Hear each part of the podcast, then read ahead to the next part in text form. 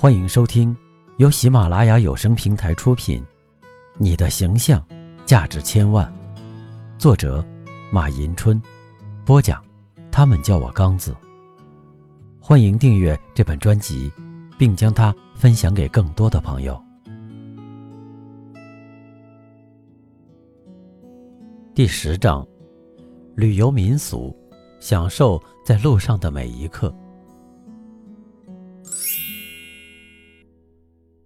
第三篇，现代人怎么过节？第一，妇女节。三月八日是世界各国劳动妇女的节日。一九零九年三月八日，美国芝加哥女王为争取自由平等，举行大罢工和示威游行，得到美国广大劳动妇女的积极响应。一九一零年八月。第二届国际社会主义妇女代表大会在丹麦哥本哈根举行，大会通过了德国革命家克拉拉·蔡特金的建议，定三月八日为国际劳动妇女节。一九四九年以后，我国规定每年三月八日为妇女节，在这一天，全国的妇女们要放假半天。第二，劳动节。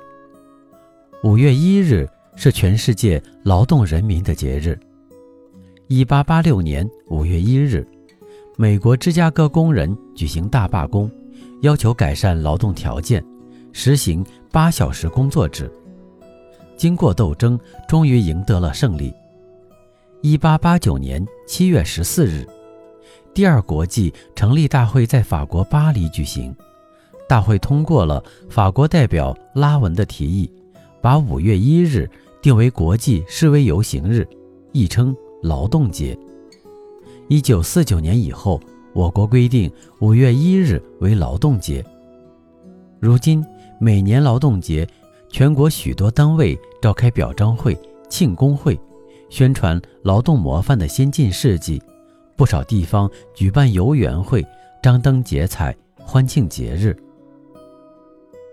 第三，青年节，一九一九年五月四日，以北京大学为首的北京十三所高校的学生举行示威游行，抗议帝国主义列强侵犯我国领土。学生的爱国行动遭到了北洋军阀政府的镇压。为了纪念学生的爱国运动，一九三九年，陕甘宁边区西北青年联合会规定。五月四日为中国青年节。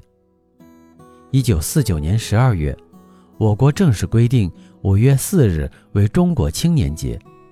此后，每年五月四日这一天，全国各地青年都要以举办报告会、演讲会、文艺晚会等形式纪念五四运动，欢度五四青年节。第四，儿童节。六月一日。是国际儿童节，是全世界儿童的节日。一九四九年十一月，为了保障全世界儿童的生存权、保健权和受教育权，改善儿童生活，国际妇女联合会在莫斯科举行的理事会上作出决定，每年六月一日为国际儿童节。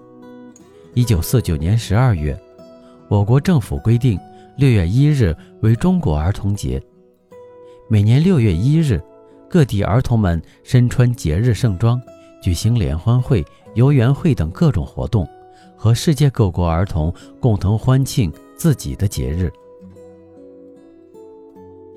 第五，国庆节。十月一日是中国的国庆节。一九四九年九月。中国人民政治协商会议第一次全体会议确定，中华人民共和国为新中国的国家名称。一九四九年十月一日，在北京天安门广场举行盛大的开国大典，毛泽东主席升起了新中国的第一面五星红旗，并庄严宣告中华人民共和国成立。如今每逢国庆节，放假三天。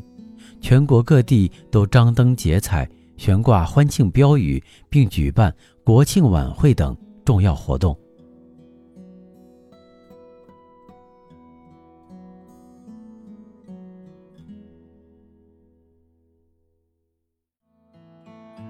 您刚才收听的是由喜马拉雅有声平台出品，《你的形象价值千万》，作者马迎春，播讲。